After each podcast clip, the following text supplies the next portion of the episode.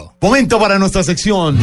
Por algo será. Don Álvaro Forero, por fin se sentaron a la mesa gobierno y ELN en Quito. Hoy fue el primer día ya de negociación juiciosos. Ciclos de 45 días han sido anunciados por las dos partes. Diferencias con la negociación que se realizó con las FARC en La Habana. Diferencias, va a ser más corto, más largo, más complejo, más denso. ¿Cómo será esta negociación con el ELN comparada con la que pasó con las FARC en Cuba? Jorge, debería ser más corto por obvias razones. Ya hay el antecedente de la negociación con las FARC.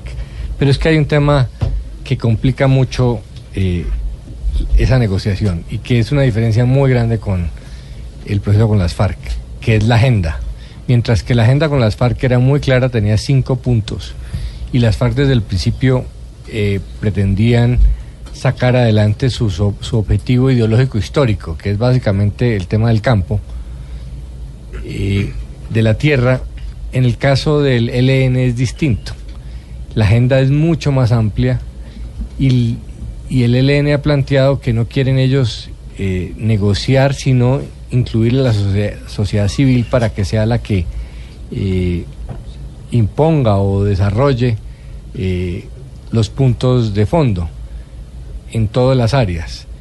Eso fue una necesidad quizás para el gobierno porque las, inicialmente el ELN quería insistir en cambiar la política eh, petrolera y minera, algo que pues no es aceptable negociar en un proceso con una guerrilla. Entonces eso va a complicar mucho, no sabemos qué tanto va a dilatar. De pronto es hasta interesante en la medida en que se logre que la sociedad civil aporte, pero, pero no sabemos cómo va a ser, eh, quién va a estructurar eso.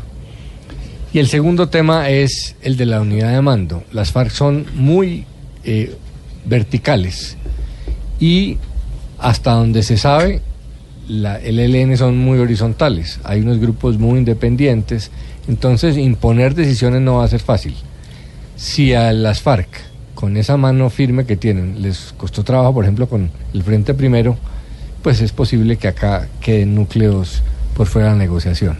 Entonces hay muchas incertidumbres, pero esas dos fundamentalmente son claves. Lo otro es que eh, tienen una mayor capacidad de refugiarse en Venezuela porque son más pequeños y porque históricamente han estado en esos departamentos.